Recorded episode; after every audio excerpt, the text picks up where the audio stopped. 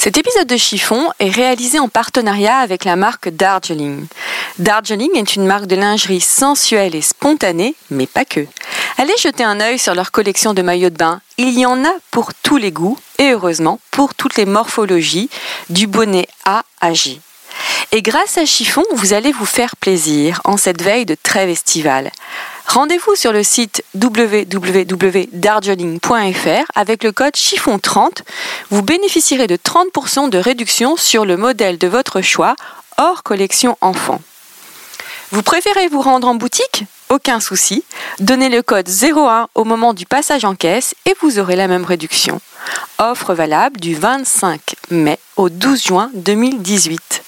Allez, place à notre invité du jour. Êtes-vous plutôt jupe ou pantalon. Robe ou smoking. Mini-jupe ou jupe midi. Talon ou basket. Et vous, messieurs, plutôt costume trois pièces ou t-shirt et jean Les fringues ne sont pas votre affaire ou êtes-vous une fashion victime? Êtes-vous plutôt fast fashion, luxe ou totalement éco-responsable? Mais d'abord, qu'est-ce qu'être une fashion victime? Et qu'est-ce que l'élégance? Alors vous, Gabriel, qu'en pensez-vous? Définition de l'élégance. Mon Dieu, c'est difficile, vous posez des questions bien difficiles. Parce que c'est que l'élégance Beaucoup de choses, vous savez. Ça comporte beaucoup de choses. Enfin, je ne peux vous dire que ce que je répète sans arrêt, qui pour moi est un fait, mais que peut-être tout le monde ne comprend pas, je trouve que les femmes sont toujours trop habillées et qu'elles ne sont jamais assez élégantes. Pour ce nouvel épisode de Chiffon, je reçois l'auteur contemporain le plus lu au monde. Ses livres sont traduits en 49 langues et leur vente dépasse les 40 millions d'exemplaires. Il vit à New York, ville qui le nourrit par son pluralisme culturel, son éclectisme et son dynamisme. Pour lui, l'écriture permet d'exprimer à voix basse ce que l'on n'arrive pas à dire à voix haute. Son dernier opus, Une fille comme elle, dépeint le quotidien des habitants d'un immeuble cossu du quartier de Greenwich Village. Bonjour Marc Lévy. Bonjour Valérie. Merci de me recevoir. Vous venez d'atterrir. Merci à vous de m'accueillir. Alors, est-ce que cette petite présentation vous convient? Oui, très, c'est, elle est très généreuse. Bah, c'est, assez réaliste quand même, 40 millions d'exemplaires. Oui, mais c'est très généreux de votre part. Merci beaucoup, ça me touche beaucoup. Est-ce que est-ce que cette, euh, pourquoi cet amour pour New York? D'abord, il y a un amour de la, de la diversité. Oui, qui, m'a, qui, a, qui a toujours été euh, un fil rouge euh, dans ma vie. cet amour de la diversité, cet appétit de la diversité, de comprendre les différences culturelles, de s'intéresser, de s'intéresser aux cultures des autres, mais pas seulement aux cultures, de s'intéresser à ce qui nous différencie les uns des autres. Et, j'ai toujours eu l'impression euh, que ce qui fait de nous euh, un être humain différent de l'autre est à la fois euh, une fragilité incroyable et, une force si on arrive à dépasser cette fragilité justement, si on arrive à accaparer cette différence et à l'assumer. Mmh. Voilà, j'ai toujours aimé côtoyer des gens m'intéresser à eux, écouter leurs histoires, écouter leurs ressentiments, écouter leurs sentiments, euh, les entendre s'exprimer. Et New York est une ville où la culture, la culture de la ville, l'identité de la ville est, constituée de cet amalgame de différences, où il y a au contraire euh, de bien d'autres villes euh, une véritable envie de, respect et d'entretenir la différence de chacun. C'est une ville patchwork. Mhm. Et ça vous inspire donc pour vos livres? Énormément. Quel est votre parcours? J'ai vu que vous étiez architecte, c'est ça? Avant Non, en réalité pas exactement. Euh, mon parcours, moi, je, élève assez moyen.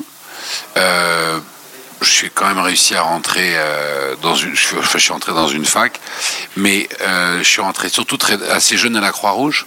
Oui, j'ai vu ça à 18 ans, c'est ça Oui. Mhm. Là, c'est 6 ans où je dois énormément à la Croix-Rouge pour tout ce que la Croix-Rouge m'a appris. Et puis, euh, ayant développé très jeune une passion pour le, pour le voyage et pour la découverte, je suis parti dans les années 83-84 euh, en Californie, au tout début de l'histoire de l'informatique.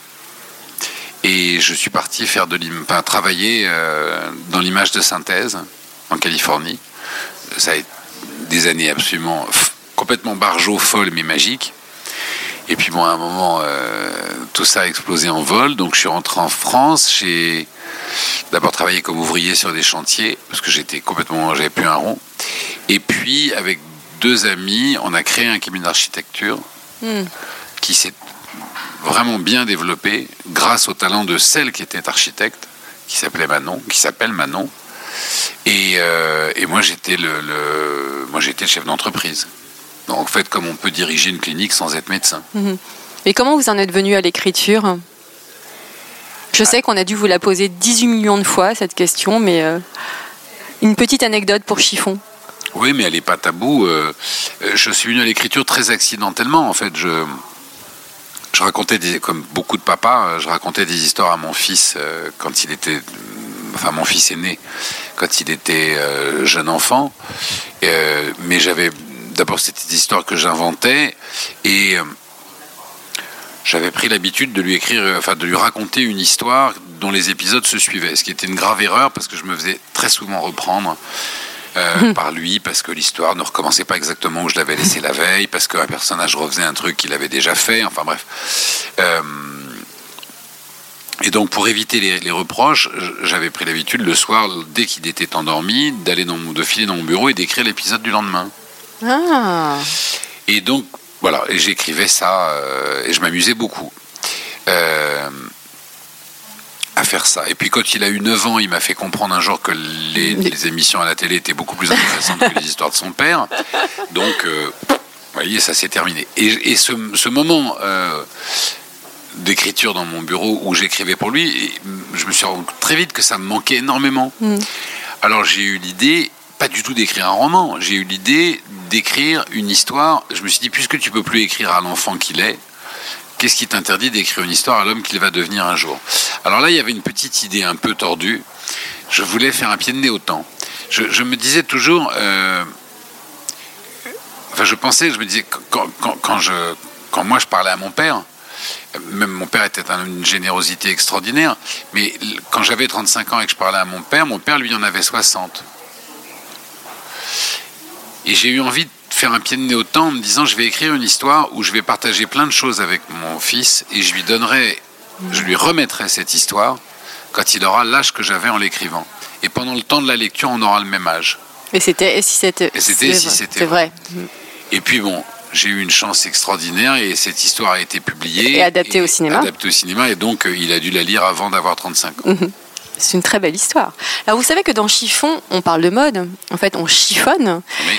Est-ce que, justement, quand vous écrivez, euh, est-ce que vous imaginez la tenue vestimentaire de vos personnages? Pour certains, oui, absolument, oui. Absolument. Euh, lorsque cette tenue vestimentaire les caractérise. Euh, oui, dans votre dernier ouvrage, Une fille comme elle, justement, le jeune homme qui vient de Mumbai, quand il arrive à New York, vous décrivez précisément sa tenue. Qu'est-ce qui vous a Qu'est-ce qui vous inspire? Vous regardez des magazines, vous regardez les réseaux sociaux, euh, vous regardez ce qui se passe autour de vous, justement vous... Surtout les gens dans la rue. C'est très joli. Euh, la diversité vestimentaire euh, fait partie des couleurs de la vie. Et c'est d'ailleurs un des grands bonheurs du voyage, c'est que le vêtement nous caractérise énormément. D'abord, le vêtement raconte beaucoup de choses sur, un, sur, sur une personne. Bien sûr. Euh, vous... Ah, vous avez anticipé une de mes questions, figurez-vous. Voulez-vous que je, je, m'arrête là? Non, non, continuez, continuez. Non, mais le, vêtement raconte beaucoup de choses sur une personne parce que vous avez déjà euh, très rapidement, vous avez trois vous avez trois grandes familles de tenues vestimentaires. La tenue vestimentaire qui vous cache, mhm. la tenue vestimentaire qui vous fond dans la foule, et au contraire la tenue vestimentaire qui vous exhibe. Mhm. Donc, selon celle que quelqu'un porte à tel ou tel moment de la journée, ça raconte, si vous écoutez, si vous regardez, ça raconte énormément de choses. C'est très intéressant. C'est la première fois qu'on me le dit en 102 épisodes de Chiffon. Et pour aller plus loin, vous avez dans certaines tenues vestimentaires la tenue vestimentaire qui vous rattache au passé. la tenue vestimentaire où vous reproduisez dans votre tenue euh, la tenue vestimentaire de vos parents ou de ceux qui vous manquent. Vous avez la tenue vestimentaire qui vous projette dans une appartenance à. Mhm. Ça, c'est extrêmement important. Mhm. On ne s'habillait pas. Euh, allez, je, pardon, je vais prendre un, mouvement qui date pas d'hier, mais il y avait un code vestimentaire punk qui vous donnait une, immédiatement une appartenance à un groupe. Un groupe, bien sûr. C'est un marqueur social, le vêtement, de toute façon. Je crois que c'est même un marqueur communautaire. Pour, être, pour aller beaucoup plus loin que le marqueur social. C'est un vrai marqueur communautaire. Alors justement, vous me parlez de, de votre période euh, euh, non, de votre période punk. Je ne sais pas si vous avez été punk, pardon, de la période punk. Comment vous étiez adolescent? Quel style aviez-vous? Ben moi, j'étais assez mal dans ma peau euh, et donc euh, j'étais euh, tenue vestimentaire, je me cache. Toujours maintenant? Vous m'avez dit adolescent. adolescent, d'accord, parce que comme vous, parliez au présent. Adolescent, parce que j'ai pris quelques années depuis. Non, non, j'étais. oui, moi j'ai toujours eu. j'ai jamais été. D'abord, enfin, culturellement, euh, j'ai toujours été tellement passionné par les autres que j'ai complètement oublié de m'intéresser à moi. Et je ne suis pas du tout quelque chose qui m'intéresse. Donc, vous ne euh, vous intéressez pas Je ne m'intéresse pas à moi-même. Donc pas d'ego Non, très peu. Euh, dans très peu de domaines. Un peu en cuisine pour être très franc, j'ai un petit peu dans la cuisine. Euh, bon, je sais pas pourquoi, mais ça s'est braqué là-dessus. Vous voyez, c'est quand je cuisine, je suis un peu, un peu emmerdant avec ça. je veux dire, c'est le seul endroit où j'aime bien, vous voyez, quand j'ai cuisiné, qu'on me dise que c'est bon. Euh, pour le reste, euh, non, j'ai pas de problème d'ego. Mais non, moi, j'ai gardé pas mal des complexes de l'enfance. Physique de l'enfance et de l'adolescence et j'ai toujours été je n'ai jamais eu le courage de, de, porter des tenues vestimentaires. Euh... Originales. Oui, et il y a une pudeur maladive chez moi qui fait que, par exemple, euh, je, n'ai jamais pu, par exemple, aller dans des soirées costumées. J'y arrivais pas.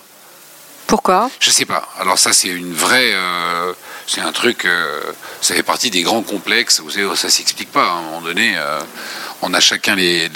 non, je n'ai pas. Mais j'ai toujours en revanche admiré et adoré voir les exubérances vestimentaires. Je, je euh, par exemple, euh, il y a une, femme donc, que vous connaissez certainement qui s'appelle Sophie Fontanelle, mhm. qui est une de mes amies que, que j'aime. Enfin, et euh, j'ai toujours adoré la façon dont elle s'habillait.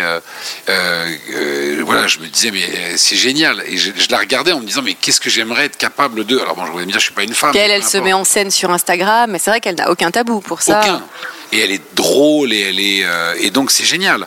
Euh, Est-ce que vous pourriez vous inspirer de Sophie Fontanelle pour créer un personnage justement de dans ben, un de vos romans Dans lequel hein Oh, c'était une nouvelle qu'on avait. Euh, en fait, c'était une petite nouvelle qu'on avait coécrite ensemble.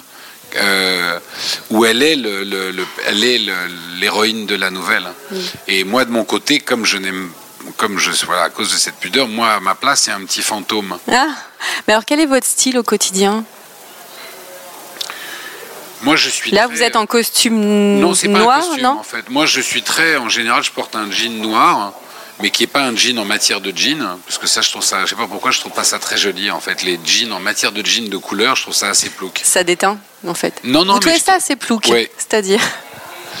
ben, en fait, je trouve que le jean, le jean, c'est une couleur, c'est un jean. Et après, qu'il y ait une coupe jean euh, de couleur, ça, vous voyez, ce pantalon a une coupe de jean. Mhm. C'est de la toile, en fait. Il est de couleur noire, mhm. mais pour moi, s'il était en matière jean, mhm. ça ferait, je sais pas comment c'est comme s'il était teint. Vous voyez, il y a un truc que j'aime. Comprends. Ah. Voilà, c'est euh, donc moi en général j'ai des pantalons, euh, très souvent des pantalons noirs parfois des jeans, mais euh, pour trouver un jean qui soit bien coupé, c'est pas facile. Et puis euh, chemise blanche ou alors t-shirt noir, chemise bleue. Oui, ce sont des couleurs assez euh, passe-partout, on va dire. toujours, toujours liées à l'enfance. Oui, oui. Je, chemise bleue. J'aime bien porter des vestes parce que je trouve que je trouve qu'une veste pour un homme, c'est toujours, une, toujours élégant. Il y a toujours quelque chose d'élégant, je trouve, au fait de, porter une veste. Mon père était un homme extrêmement élégant. Ce que j'allais vous demander, comment étaient vos parents? Euh, Alors mon père était un homme incroyablement élégant et, euh, et qui avait un, une très grande, enfin, qui était très cultivé sur euh, le sujet de l'élégance et sur le vêtement, pour avoir été euh, dans sa première vie professionnelle chemisier. Donc il avait euh, une science de la chemise, de la veste, euh, de la façon dont une manche devait être montée. Euh, Bien tombé sur l'épaule, j'imagine. avec euh, le petit, avec, avec, oui, le- le- la petite réhausse du bourrelet de l'épaule, enfin, etc., etc. Et donc il y avait, voilà, il y a, il y a- ça. mon père m'a appris ça très jeune, et pour lui il y avait une véritable élégance. Qui, elle- attention, on, on peut être exubérant et très élégant. Mais on va y venir. La, la définition Voilà. d'élégance, c'est la dernière question de chiffon. Mais, euh, mais donc voilà. Mais moi. à Et non, de mais ces- vous, à justement- cause de ces con- pas- pour, pour une question de. de- Vous n'avez jamais eu envie d'imiter ou de... Ah si. Ah, Mais j'ai toujours été, euh, j'ai toujours été très sensible justement à l'élégance vestimentaire, mais dans la sobriété. Et votre maman? Maman était une. Je dis pas ça parce que c'était ma mère, même si cette phrase est ridicule. Une très belle femme. Mais ma- non, mais oh, plus que ça. Vraiment. C'était maman était une femme sur laquelle les gens se retournaient dans la rue. Vraiment. D'ailleurs, moi, quand j'étais gosse, j'en étais même jaloux, ça m'énervait. Ah. Mais, euh, mais maman était une femme. euh, moi, tous mes copains étaient amoureux de ma mère. Je me suis battu à l'école à cause de ça.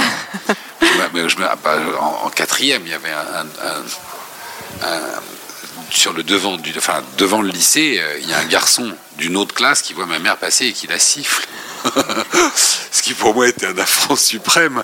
Mais non, maman était une, une- une, euh, un mélange de Anouk aimée. Euh, oui, elle avait un visage Anouk aimée. euh, que- enfin, rien l'habillait, quoi. C'est-à-dire que qui- quoi quoi qu'elle mette, les gens, euh, les hommes la regardaient. euh.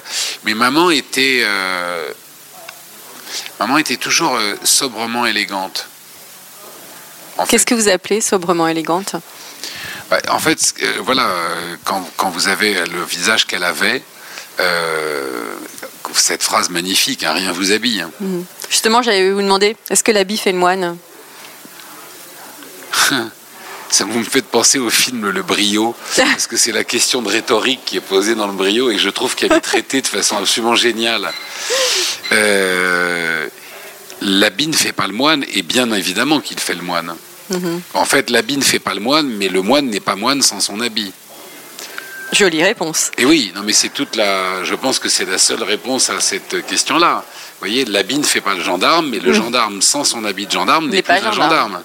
Et un juge n'est plus. Voilà, donc euh, euh, l'habit. euh,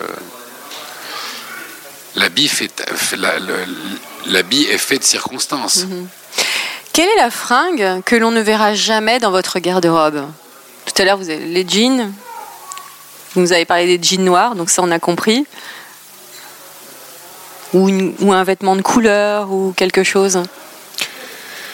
Euh, On a compris que les déguisements, vous, ça, c'est pas euh, votre truc. Un, costu- un costume mauve, c'est très peu probable. Ah, Là, c'est l'extrême quand même. Oui. Non, euh, qu'est-ce que vous verrez jamais dans ma garde-robe? Ben, un costume mauve. Des chaussettes roses, vous voyez, par exemple. Ça, c'est un, un- Ouais, tout ce qui est pastel, en fait. Non, Des chaussettes roses. Oui, je sais pas pourquoi. Pour moi, un mec qui porte des chaussettes roses, c'est juste pas possible. Ah, Justement, quand vous croisez quelqu'un pour la première fois, quel est le détail que vous regardez tout de suite? Est-ce que vous attachez au physique ou à un détail vestimentaire? Ah non, c'est un scan global. Ah, vous scannez globalement en fait. Oui, parce que ce qui peut être très intéressant, c'est aussi. euh, comment vous dire le, le- le secret et, se cache parfois dans le vêtement, mais le secret peut se cacher dans la coiffure, le secret peut se cacher dans un tic comportemental, le secret peut se cacher dans, un, dans une façon de s'exprimer, dans une posture, dans une gesture. euh, et aussi euh, dans une combinaison de plusieurs choses. Si vous étiez un vêtement d'ailleurs, lequel seriez-vous? Je crois que j'adorerais être un pull féminin en cachemire. Ah, très sensuel. Mais c'est toute l'idée, c'est l'idée qu'une femme puisse me porter à même la peau. Bah, Justement, quel est le vêtement qui sublime une femme selon vous? Celui dans lequel elle se sent bien. Et celui qui est un véritable tue-l'amour pour une femme? Celui dans lequel elle va se sentir mal. Parce qu'à partir du moment où elle se sentira mal dans un vêtement, elle ne sera plus naturelle, elle ne sera plus elle-même. Alors évidemment, sur le moment, euh, ça peut créer une fragilité séduisante. Euh, vous voyez, par exemple, euh, quelqu'un qui tire sur son pull parce que le pull est trop court et qu'on a envie de cacher son bassin ou ses hanches. Là, je vous parle en connaissance de cause, je l'ai fait 25 fois moi-même, pour pas dire 25 000 fois. Vous êtes complexé? Moi, oui, oui, j'ai toujours été très. Et, et, donc, vous voyez, bon, alors c'est ça, c'est un geste qui peut être extrêmement touchant à un moment, parce que n'oubliez pas quand même cette, cette, euh, enfin, cette chose qui est tellement vraie, c'est que euh, euh, la faille chez quelqu'un, c'est par là que la lumière entre et sort. Donc, le, le, le, la femme parfaitement habillée n'est pas du tout séduisante. Mhm. pour moi, une des femmes les plus élégantes du monde, les plus sexy du monde, enfin, les, la combinaison la plus parfaite, c'est Audrey Hepburn. Ah, on me la cite, je crois que dans tous les épisodes de Chiffon, on m'a cité Audrey Hepburn. Évidemment, parce qu'elle est cet extraordinaire à quel, à, mariage. À quel âge? À quelle période de sa vie vous la trouvez plus élégante? Toute sa vie. Bah, évidemment, euh, elle est... Euh, euh, bon, euh, dans Vacances à Rome, elle est absolument... Euh, elle est irrésistible. Mais toute sa vie. Parce que toute sa vie, elle porte en elle ce, ce, ce naturel, cette fragilité, et en même temps cette, cette, ce second degré avec cette capacité de se moquer d'elle-même. -hmm. euh, et donc, euh, et, et, je crois pouvoir. Voilà ce que je vais vous dire. Moi, ce que je n'aime, ce que je trouve le plus séduisant en matière de vêtements, c'est tout ce qui est fait naturellement. C'est comme le maquillage, vous voyez C'est euh, tout ce qui est fait avec... Ça doit, pas, ça doit pas se voir, en fait. Exactement. Ce que je trouve absolument séduisant, c'est une femme qui passe un pull... Cachemire. Peu importe, je disais un pull cachemire, c'était juste parce que je savais si vous si vous, vous si votre si vous vous réincarnez en pull féminin cachemire, vous avez plus de chances d'être porté à même la peau que si vous êtes en laine, parce que la laine ça gratte un peu, donc euh, voilà c'est tout. Mais euh, mais voilà, j'aime ce qui est euh, ce qui est naturel. Quel est votre dernier achat? Fringues. Pour moi ou pour, euh, pour ma vous? femme? Ah, vous, vous achetez les fringues de votre femme? Oui, j'adore ça. Alors, qu'est-ce que vous lui avez acheté pour la dernière fois? Euh, Une euh, robe de chez entre, une robe d'anthropologie, une robe d'été Mhm. mm -hmm. d'anthropologie. Vous lui donnez des conseils vestimentaires? Ah non, je peux te donner des Vous respectez ses choix. Non, mais on partage. Elle me, enfin quand je dis on partage, on partage le le le, le choix. Oui, ou euh, même la perception, parce qu'il y a la façon dont on se voit et la façon dont les autres vous voient. Mm -hmm. Donc. Euh, vous préférez acheter des vêtements à votre femme ou vous achetez des vêtements à pour ma vous femme. Vous, non. Et alors maintenant, j'ai un deuxième truc. Je vous cache pas, c'est que ce que je crois que ce que je préfère encore plus, c'est acheter des vêtements à ma fille. Elle a quel âge votre Elle a fille deux ans, et donc ça commence à être l'âge. Là, il y a un côté, elle est, elle est, rousse en plus, et elle est belle comme un cœur. Et je dois vous dire que acheter des vêtements à, à sa fille de deux ans, ça c'est quand même un, un des, c'est absolument irrésistible. Ça me fait fondre. Mais j'adore acheter des vêtements à ma femme, et euh, j'ai assez étrangement, je n'ai jamais aimé m'habiller moi, Mm -hmm. mais j'ai toujours beaucoup aimé. Euh, euh, voilà, enfin, le, le, En fait, c'est une façon de la sublimer pour vous Oui. Et j'adore, euh, vous voyez, quand vous parliez d'ego, il y a un truc que j'adore, c'est rentrer. Je crois pouvoir vous dire que j'ai un, un, un, œil pour un. Je, je, trouve que ce qui est intéressant, c'est de trouver une jolie pièce. Quand, quand, quand, vous rentrez dans un magasin, je parle pas de sa valeur économique, Mhm. mm -hmm. euh, c'est pas ça, c'est de trouver une jolie La pièce. pièce. Voilà, une jolie pièce. Et j'adore euh, bluffer ma femme en entrant dans un magasin où elle me dit mais non là il n'y a rien pour moi et puis hop je fais les et je lui sors une jupe ou un, ou un petit pull ou un truc et c'est une jolie pièce. Mais vous allez faire rêver toutes les auditrices. Pourquoi? Parce que je crois que je n'ai jamais entendu un homme dans Chiffon parler comme vous de sa femme. Ah oui? Ah oui, que voulez-vous Aussi bien de sa femme. C'est probablement grâce à elle, pas grâce à moi. Mais j'adore faire ça, ouais. J'adore trouver, mais même un t-shirt, vous voyez, vous rentrez, vous voyez des t-shirts. Il y a toujours un moment, euh, une pièce hein, qui est une pièce, c'est-à-dire euh, euh, qui va être dans votre garde-robe, mais qui a un intérêt parce que elle a quelque chose ou elle a quelque chose sur vous. Et justement, si vous connaissez bien quelqu'un, vous savez exactement ce qui lui va. Que cette pièce-là, qui pourrait paraître anodine, sur cette personne, va être euh, vraiment bien. Est-ce que vous êtes plutôt achat en ligne ou en boutique pour vous Ah, en boutique. Enfin, pour moi, Oui, pour vous. Ou votre femme aussi, du coup. moi, je m'achète très peu de. Très peu. très peu de. Par exemple, que cette chemise blanche. Où est-ce non, que vous... boutique. Boutique, et vous Ouais. mettez du temps pour les choisir, ou alors Non. pareil, vous trouvez la pièce pour vous Ah ouais, non, moi je m'habille en Rapidos, 3, euh. minutes 30. En plus, euh, euh, je sais exactement, enfin, au, bout d'un moment, les chemises, vous savez où vous les achetez, les t-shirts, vous savez où vous les achetez, donc euh, c'est plus du ressort. De temps en temps, euh, vous passez dans une, enfin, il y a un nouveau, euh, une nouvelle marque ou une nouvelle ligne, et vous vous dites, tiens, je vais essayer ça. Et, Et quels sont vos spots fringues à New York? James Pierce, qui est, voilà, pour tout ce qui est t-shirt. Dans quelle partie de Manhattan? Oh bah, il y en a un peu partout, mais il y en a une très jolie, euh, il y a une très jolie boutique sur euh, Bleecker Street. Mhm. Euh, donc James Pierce, j'adore parce que James Pierce fait des, des- une, ligne de très jolis t-shirts avec des cotons qui sont absolument à tomber par terre et avec des cols. Et ça aussi, je trouve ça extrêmement élégant en fait.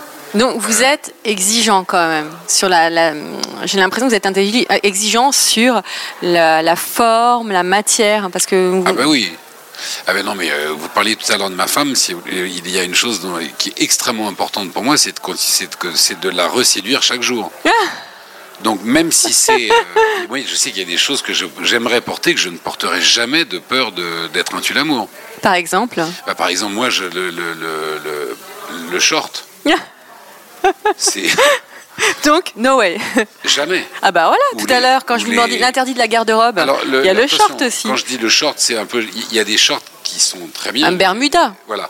Mais le short short, vous voyez là, ça, euh, la tenue de jogging, ça c'est pas possible, jamais. Euh, les tongs, non plus. Ah bah vous avez, vous en avez plein des interdits vestimentaires en fait. Oui, oui, mais qui sont liés, et encore une fois, je ne porte pas de jugement, hein, qui sont liés à, à- à mes propres complexes. C'est-à-dire, euh, ouais, il y, a- y, des- il y a des mecs, ça doit très très bien leur aller, euh, mais moi je sais que je n'ai pas du tout envie de prendre le risque que ma femme me se dise Oula, ça va plus être possible là maintenant. Donc je fais très attention à ça. Donc vous pourrez répondre à votre question. Il y a James Pierce. On a le droit de dire des marques, c'est pas Bien interdit. sûr, bien sûr.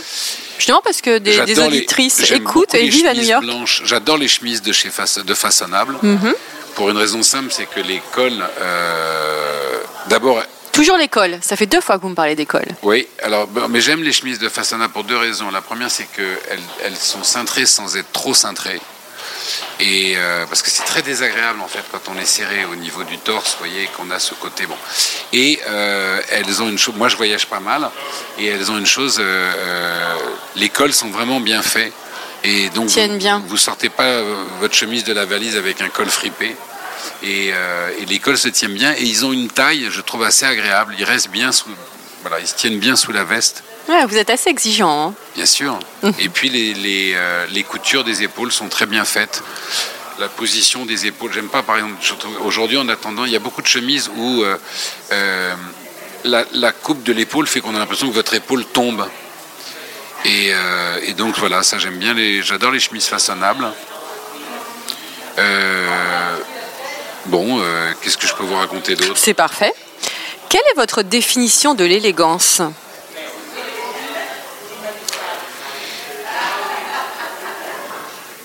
Ah, Pas facile comme question.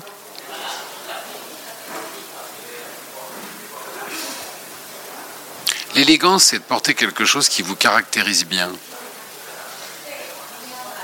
Et, euh, en même temps, euh, il y a plusieurs élégances. Et je vous parle en tant que voyageur. Il y a une première élégance qui est euh, de ne pas nécessairement choquer les gens qui vous accueillent. Donc, le respect. Oui, le respect est un mot. un- euh, oui, oui. Peut-être trop fort, mais. Euh, peut-être trop fort, de ne pas, d'assumer sa différence, il ne faut pas mentir, voyez, d'assumer sa différence, mais sans aller pour autant choquer nécessairement les gens, euh, enfin le- le- le- le- la société qui vous accueille. Ça ne veut pas du tout dire euh, de s'habiller comme un japonais comme quand on va au Japon. Bien sûr. Vous voyez Euh, Donc ça, c'est une première élégance. l'élégance personnelle, pour moi, euh, c'est de savoir, c'est d'apprendre à porter ce qui vous va bien. Moi, il y a une quantité de vêtements que je trouvais sublimes dans la vitrine, mais malheureusement, euh, tout ne va pas à tout le monde. Tout hein. ne va pas à tout le monde. Voilà. Et donc l'élégance, c'est de trouver ce qui vous va. Et surtout, c'est de trouver. C'est pas évident. Ça n'est pas évident. Mais ce qui est surtout important, c'est que je crois, il, il, faut, il ne faut absolument pas croire aux standards de la mode. Euh, il ne faut absolument pas croire aux canons de la mode. Les canons de la mode. Euh, Vous parlez des femmes là? Femmes comme hommes. Les canons de la mode, c'est un énorme mensonge commercial. Soyons très clairs. Euh, moi, j'aime beaucoup, j'ai beaucoup d'admiration pour ce que Karl Lagerfeld a fait, mais je pense que ce qu'il a fait dans les, dans les esprits a créé beaucoup de dégâts. L'apologie euh, de la maigritude, pour ne pas dire, euh, je fais exprès, hein, le, Bien sûr, je... euh, l'apologie de la maigreur. à l'extrême, hein, dans les défilés. à cet extrême, mm. je pense, aura causé énormément de dégâts chez beaucoup de jeunes adolescents, chez beaucoup d'adolescentes et chez beaucoup de femmes. Et en plus, je pense que c'est une très grande pauvreté intellectuelle. Parce que croire que la minceur, d'ailleurs, vous avez vu, j'ai fait une petite pique dans mon livre, oui. puisque dans mon livre, je, je, je dis, et qu'on ne me dise plus jamais que la minceur est belle. Parce que le fait de faire croire que la minceur est belle est en, en, en, en plus historiquement totalement faux. fausse, bien sûr. Donc c'est un point de vue euh, très germano-pratin, très restrictif et d'ailleurs à mon avis assez étrange, je n'ai jamais compris parce que cet homme est d'une énorme, extrêmement cultivé, euh, brillantissime. Mais tous les créateurs, de toute façon, euh, choisissent des mannequins maigrissimes. Hein.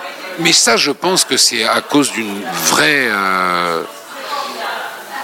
je, je, pense que c'est une lacune professionnelle. Je pense que c'est parce que ça leur demanderait beaucoup plus de travail, euh, vous voyez, de, de, de, d'épouser des formes euh, que d'habiller des porte-manteaux finalement. Bon, ouais, mais, mais on, regarde... va pas, on va pas s'étendre là-dessus, mais si si c'est très intéressant. Mais regardez à la une justement des magazines, vous avez très peu de femmes euh, enrobées. Mais parce que et on vit dans une société où mais, les femmes doivent être minces, mais non, mais, femmes et hommes. Mais tout ça est une tout ça est une grande filouterie commerciale. Il est beaucoup plus facile pour un couturier d'habiller un porte-manteau que d'habiller une femme. Je le dis aussi clairement, hein, mais c'est beaucoup plus facile de, de, de, de, de voilà, de, de, coudre une, enfin, de tailler une robe et de tailler un vêtement sur un porte-manteau filiforme mmh. qui n'a pas de forme. Mmh. que d'avoir le travail. Mais comme il est plus facile pour un sculpteur de sculpter un bâton oui. que de sculpter une forme, ou pour un peintre de peindre une verticale au lieu de peindre des formes. Donc il y a une, y a une, une, une incompétence, je dirais, ou une incapacité à habiller avec autant de, de, autant de travail et de soins des formes, ce que, pardon, les couturiers du 17e, du 18e Faisait. et du 19e savaient parfaitement faire. Et comme de toute ces façon, maisons... les rondeurs étaient un critère de beauté Évidemment. à l'époque. Et comme, ces, et comme ces maisons de couture sont aujourd'hui celles qui achètent les espaces publicitaires, les magazines se plient à la botte de ces... euh, bon. Oui, mais regardez les réseaux sociaux aussi. C'est très tendance d'être mince sur les réseaux sociaux. Pas du tout aux États-Unis, je peux vous dire. Pas aux États-Unis? Pas du tout. Parce qu'en France, il y a quand même un gros mouvement de healthy life. Tout le monde doit faire du yoga, tout le monde doit faire du sport. Euh, Il y a, il y a beaucoup de femmes se sont complexées par les réseaux sociaux. Mais de toute façon, euh, ça c'est un autre débat. Pour moi, les réseaux sociaux n'ont jamais. Les réseaux, les réseaux sociaux sont des diviseurs de société, pas du tout des réunificateurs de société. Soyons très clairs.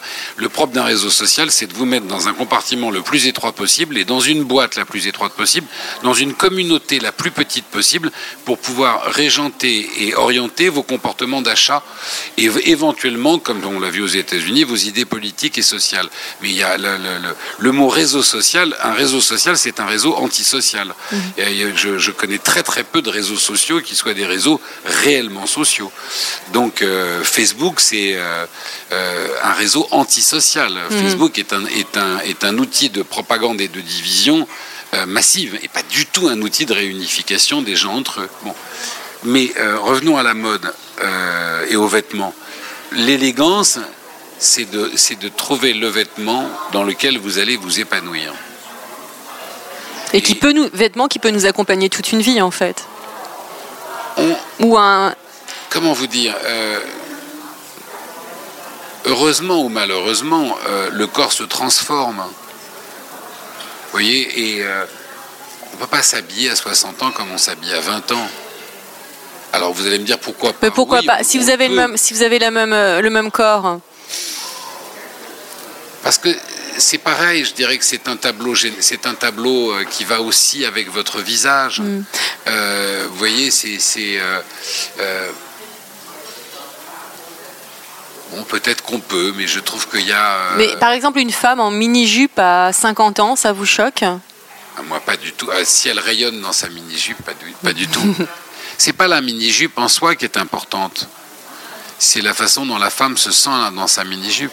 Si elle est rayonnante en mini-jupe, si elle est provoque en mini-jupe, mais provoque agressive, ça sera probablement pas beau. Si elle est rayonnante et bien dans sa mini-jupe, ça peut être magnifique. Merci Marc Lévy. Je vous en prie. Et voilà, encore un nouvel épisode de Chiffon qui s'achève. Je vous retrouve très bientôt pour un nouvel épisode avec un homme ou une femme. Je ne peux vous en dire plus, je laisse monter le suspense. À très bientôt. En attendant, portez-vous bien.